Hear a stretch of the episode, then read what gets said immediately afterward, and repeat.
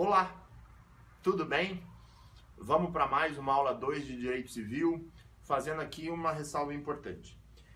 Uh, em uma dada oportunidade, acho que até esse vídeo já está aí no canal, dá uma procurada, eu falei sobre as hipóteses de penhorabilidade do bem de família, ou seja, as exceções para a impenhorabilidade, para a intangibilidade daquele bem imóvel destinado como residência de um núcleo familiar, ok?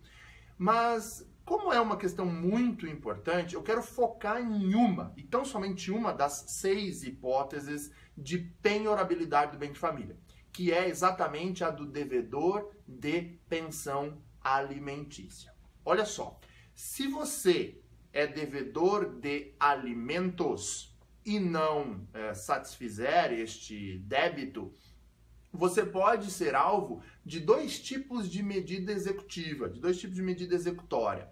Uma pelo rito regular da execução para bloquear bens e uma outra pelo rito que pode gerar a prisão. Eu quero focar nesta primeira, pelo rito de bloqueio patrimonial.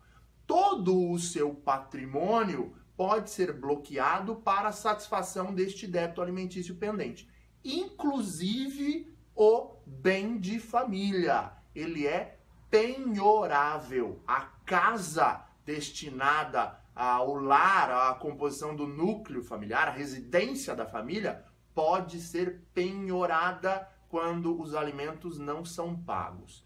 Mas em 2015, esta previsão que está lá no artigo 3 da Lei 8009 de 90, foi modificada. Não para excluir esta hipótese, não, mas para qualificá-la, para melhorar a sua redação, nos seguintes termos: o devedor de pensão alimentícia pode ter a sua residência, pode ter a sua casa penhorada, mas devem ser resguardados os direitos de um outro proprietário. Por exemplo, é, marido e mulher, marido e marido, mulher e mulher, enfim, um casal, seja constituído via casamento, seja constituído via união estável, pode ter um bem em comum. Os dois são proprietários do imóvel. A penhora do bem de família vai recair apenas sobre a parte que compete ao devedor. Os direitos do coproprietário são resguardados se eles estiverem em um, um regime de casamento ou de união estável.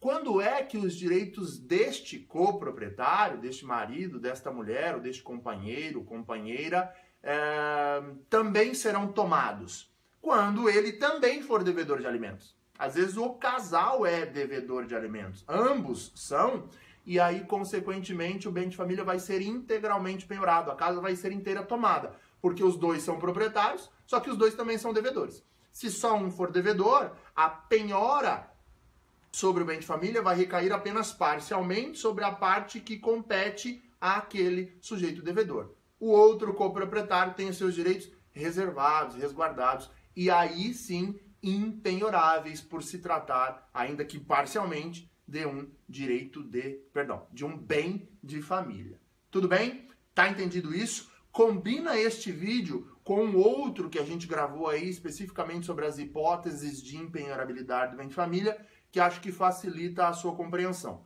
Ainda não entendeu?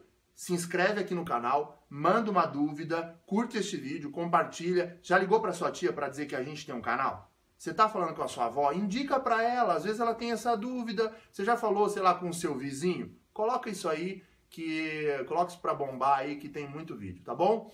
Obrigado e até a próxima oportunidade. Coragem, filho!